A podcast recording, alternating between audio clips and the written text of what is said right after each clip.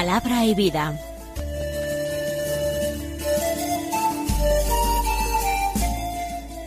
Con el padre Manuel Horta, desde Sevilla.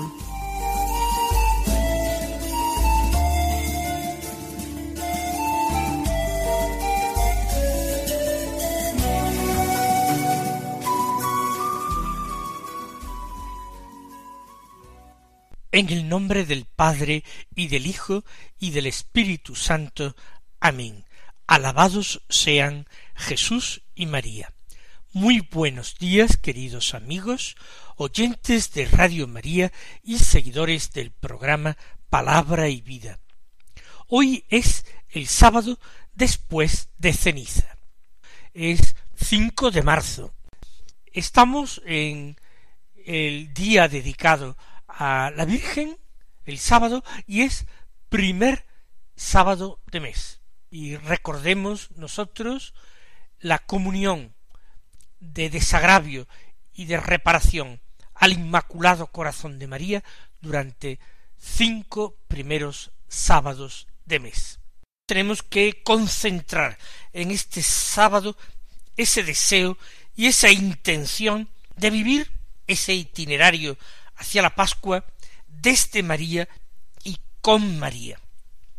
Vamos a celebrar a la Virgen en este sábado, vamos a tratar de pedirle que ella nos introduzca en su corazón para que desde su corazón inmaculado nosotros podamos pensar, sentir, discernir, adorar, orar, todo desde su inmaculado corazón sería la mejor manera de vivir eh, la cuaresma, la Semana Santa y la Pascua.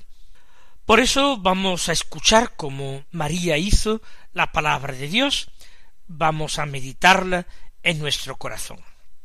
Comenzaremos, como estamos haciendo esta cuaresma, por el Evangelio, para continuación tomar también algún otro texto de la palabra de Dios ofrecido por la liturgia de la misa este día. El Evangelio de hoy es de San Lucas, del capítulo quinto los versículos veintisiete al treinta y dos, que dicen así En aquel tiempo vio Jesús a un publicano llamado Leví, sentado al mostrador de los impuestos, y le dijo Sígueme. Él, dejándolo todo, se levantó y lo siguió. Leví ofreció en su honor un gran banquete en su casa, y estaban a la mesa con ellos un gran número de publicanos y otros. Y murmuraban los fariseos y sus escribas, diciendo a los discípulos de Jesús, ¿Cómo es que coméis y bebéis con publicanos y pecadores? Jesús les respondió, No necesitan médico los sanos, sino los enfermos. No he venido a llamar a los justos, sino a los pecadores a que se conviertan. En la primera parte del texto que acabamos de escuchar, en esa primera parte Jesús llama a su seguimiento a un publicano llamado Leví, que no es otro sino el evangelista San Mateo. En la segunda parte del texto, Leví Mateo ofrece un banquete en su casa a Jesús, con otros convidados, que eran también publicanos, personas de su misma profesión. En la tercera parte del texto, una serie de fariseos y escribas, doctores de la ley, expresan una sospecha acerca de Jesús y de sus discípulos. Vayamos por partes. En primer lugar, la llamada de Jesús. Es directa, inmediata, tal como, según el Evangelio de San Juan, primer capítulo, Jesús dirigió al apóstol Felipe, que fue uno de los primeros llamados. Jesús encontró a Felipe, dice el evangelista San Juan, y le dijo sígueme. Y Felipe lo siguió. No hubo mayor complicación no hubo un particular discernimiento vocacional. Felipe, como este Leví, inmediatamente supo que merecía la pena, que era Dios quien le llamaba, que él tenía que ser extraordinariamente dichoso de poder dejar todo para seguir a Jesús. Hacía un buen negocio, muchísimo más que el que él realizaba cobrando los impuestos en nombre de Roma, cobrando el público. Por tanto, Jesús le dice a un hombre, sígueme. Pero este hombre no era, a diferencia de Felipe, alguien que se encontraba allí cerca del Jordán, buscando a Dios, en el bautismo de Juan Bautista seguramente. Este es un hombre que se encuentra practicando esa profesión a la que se dedica, que está sumamente desprestigiada en Israel en aquel momento, porque supone favorecer los intereses del imperio romano, que están ocupando y dominando Palestina, y además vivir de esto, comprando a los romanos por un tanto, por una cantidad, el derecho a recaudar los impuestos, adelantando el dinero, y después preocupándose de recaudarlo, por supuesto, mucho más de lo que había tenido que invertir. La entrada en la sinagoga les estaba vetada a los publicanos. En alguna manera, si queremos utilizar esa expresión, eran personas que estaban excomulgadas de la comunidad de Israel. A ese hombre, que está además en ese momento manos a la obra, sentado al mostrador de los impuestos, le dice sígueme. Y aquel hombre, sin vacilar, sin replicar, dejándolo todo, se levantó y lo siguió. Sabemos que las cosas no siempre pueden ser así, aunque la gracia actúa a veces haciendo que un gran pecador se convierta de repente. Nosotros no podemos pedir privilegios a Dios, pero si Él quiere, es bueno desear lo bueno, es bueno y agradable a Dios pedir cosas santas. Por eso, hoy yo quiero pedir para vosotros y para mí mismo estas gracias fuertes de conversión que Dios concede cuando quiere y a quien quiere. Estas gracias fuertes de conversión que vencen toda resistencia, terminan con toda esa eh, discusión interior que mantenemos con nosotros mismos para defendernos de las exigencias de Dios. Nosotros le pedimos al Señor esas gracias verdaderamente extraordinarias de conversión, porque sabemos que su conversión le agrada a Él, que Él se goza precisamente con esto, con que el pecador cambie de conducta y viva. En segundo lugar, Leví organiza un gran banquete. Así lo dice Lucas, un gran banquete, no un banquete cualquiera, sino grande, grande seguramente por el número de invitados, pero también grande por la calidad de los alimentos servidos, la calidad y la cantidad. Es una fiesta grande y es ofrecida en honor de Jesús. Por supuesto entendemos que es también una fiesta de despedida de los suyos, porque él abandona su profesión, lo mismo que ha dejado el mostrador de los impuestos solo para irse detrás de Jesús, ahora va a abandonar esa antigua vida para emprender vida de apóstol. Un día Dios pondrá en la mano de éste una pluma para que escribiera todo aquello y en su evangelio será su verdadero nombre que aquí pudorosamente Lucas disimula para no remover ese pasado despreciable de Mateo, que era el haber sido publicano. Mateo lo dice de sí mismo, a un hombre llamado Mateo. Es la alegría.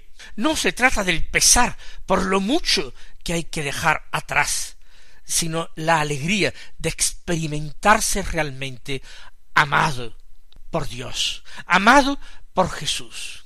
Dios se fía de él, lo tiene en cuenta, quiere algo de él, y si quiere algo de él, es porque Leví es importante para Dios, y es importante para Jesús.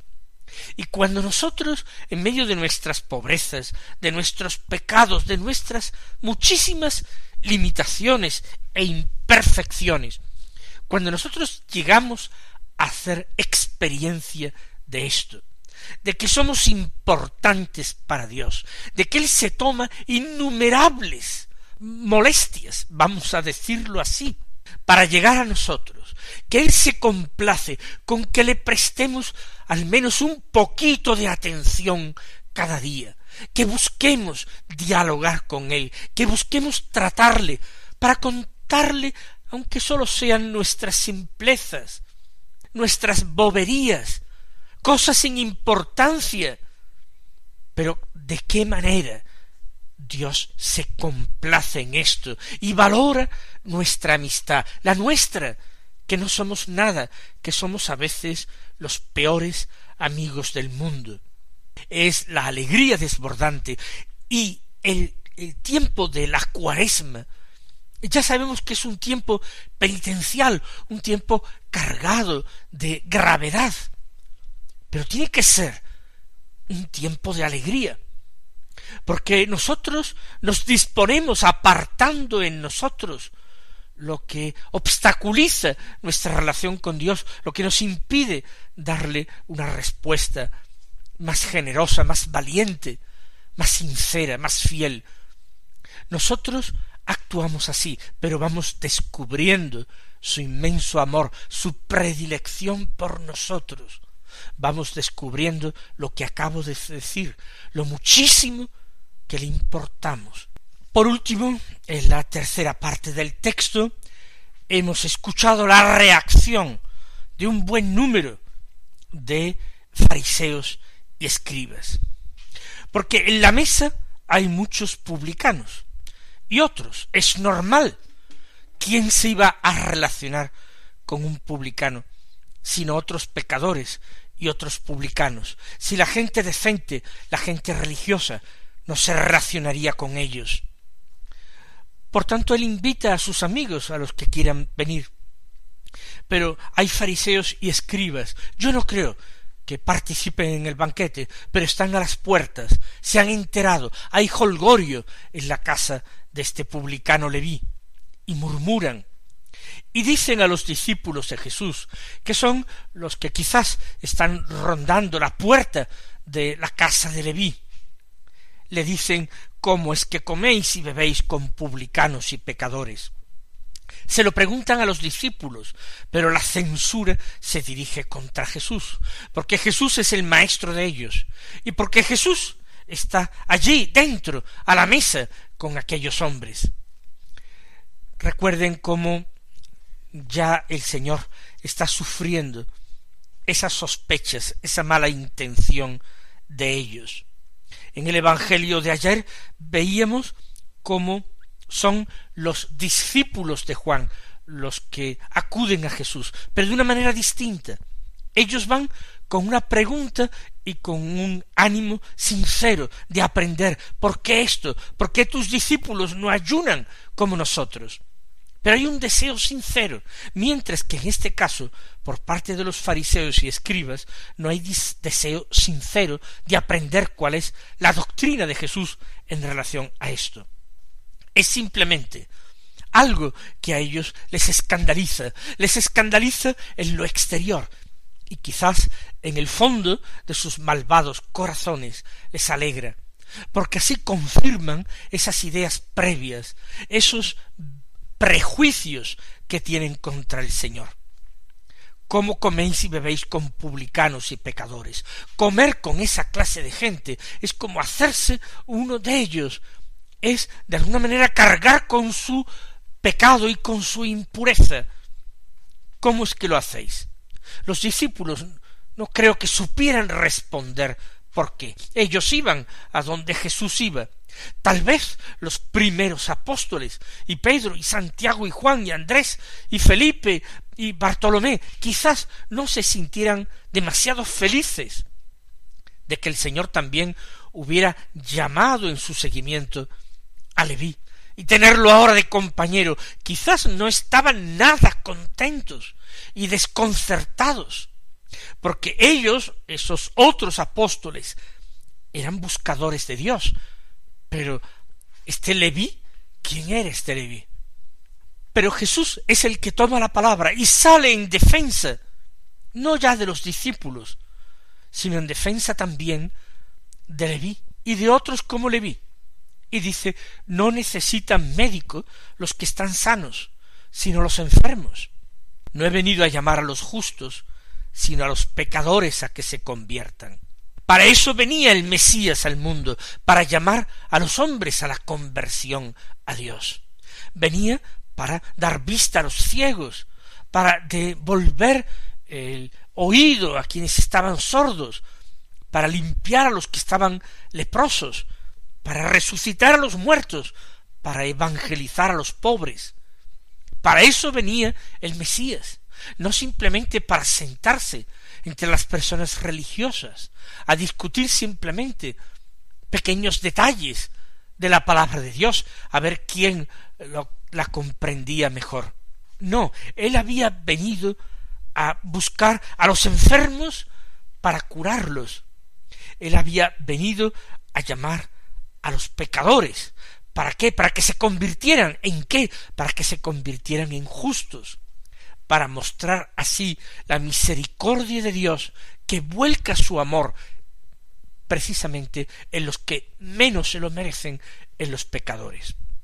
Lo malo, lo peor, lo que quizás no llegan a entender los fariseos y doctores de la ley que así critican a Jesús y a sus discípulos, es que ellos están siendo ahora también llamados por el Mesías, también están siendo llamados por Jesús, porque ellos son también pecadores, pecadores de otra clase, pero también pecadores, y ellos también tienen necesidad de convertirse.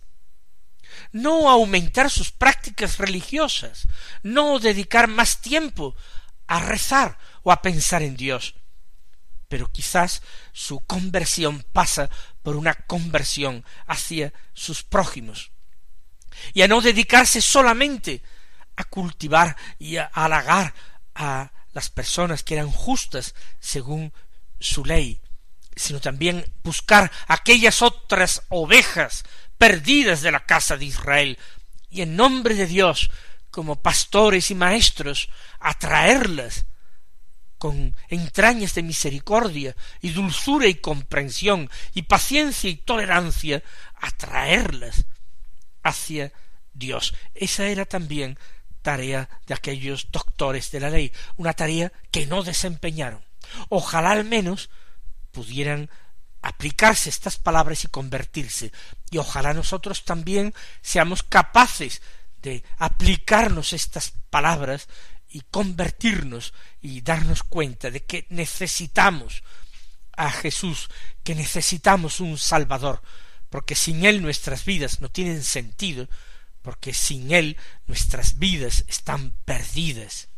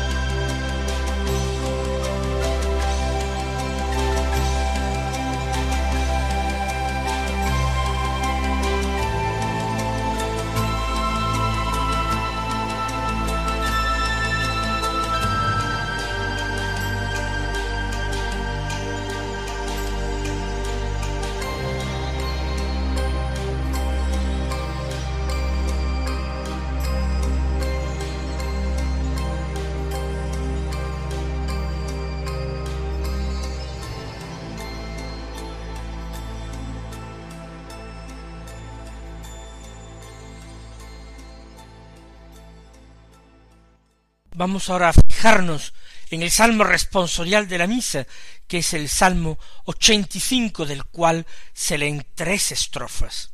La primera dice así Inclina tu oído, Señor, escúchame, que soy un pobre desamparado, protege mi vida, que soy un fiel tuyo. Salva, Dios mío, a tu siervo, que confía en ti. Esta es la forma en que nosotros a veces invocamos al Señor, suplicamos al Señor. Le decimos, Señor, inclina tu oído y escúchame. Cuando el problema no es que Dios haya dejado de escucharnos en ningún momento, sino que nosotros nos hemos olvidado de Él y hemos dejado de invocarle, y solamente cuando nos encontramos en peligro, agobiados, hemos empezado a pedirle que soy un pobre desamparado, pero en otros momentos nos hemos creído autosuficientes y no hemos experimentado la necesidad de la oración. Le pedimos que Él proteja mi vida, pero con mucha frecuencia hemos tratado de resolver nuestra vida como un asunto personal, sin referencia a Dios. Le decimos soy un fiel tuyo, pero en la práctica hemos vivido como si no tuviéramos fe. Salva, Dios mío, a tu siervo que confía en ti, pero a veces confía impelido por la necesidad. Esta es la primera estrofa, y como vemos, la oramos cuando estamos cercados de peligros, de problemas y de agobios. Y en la segunda estrofa le dice el salmista a Dios Piedad de mí, Señor, que a ti te estoy llamando todo el día. Alegra el alma de tu siervo, pues levanto mi alma hacia ti, Señor. Te estoy llamando todo el día, insisto, porque ahora experimento necesidades graves. Ahora estoy afligido, por eso digo, alegra el alma de tu siervo. Ojalá que al menos en la tribulación y en las angustias seamos capaces de acordarnos del Señor y de invocarlos así. Y en la tercera y última estrofa añade porque tú, Señor, eres bueno y clemente, rico en misericordia con los que te invocan. Señor, escucha mi oración, atiende a la voz de mi súplica. Y aquí es importante porque el salmista hace un acto de fe en Dios. Tú, Señor, eres bueno y clemente. Esto es fundamental, que uno lo crea de corazón, que se apoye con fuerza en estas palabras, porque el Señor efectivamente es rico en misericordia. Lo dice el Antiguo Testamento, este Salmo ochenta y cinco. Nos lo dice el apóstol San Pablo. Dios es rico en misericordia. Le sobra, nunca se va a agotar la misericordia para con nosotros, para quienes le invocan. Por tanto, también con el salmista diremos, Señor, escucha mi oración, pero pediremos, Señor, sosténme en mi oración, para que nunca falte en tu presencia mi oración. Atiende a la voz de mi súplica, porque yo, Señor, quiero atenderte a ti y escucharte a ti todos los días de mi vida. Que el Señor os colme de bendiciones y hasta mañana si Dios quiere.